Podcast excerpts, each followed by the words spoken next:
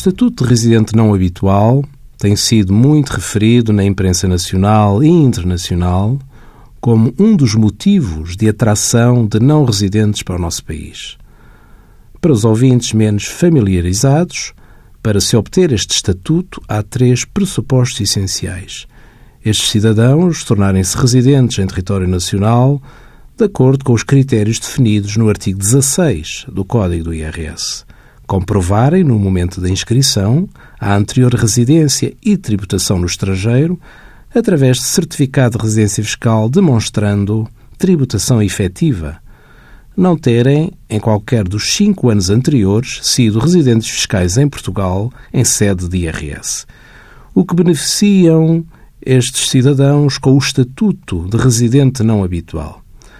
Os rendimentos de atividades de alto valor acrescentado de trabalho dependente e de trabalho independente obtidos em Portugal são tributados à taxa de 20%.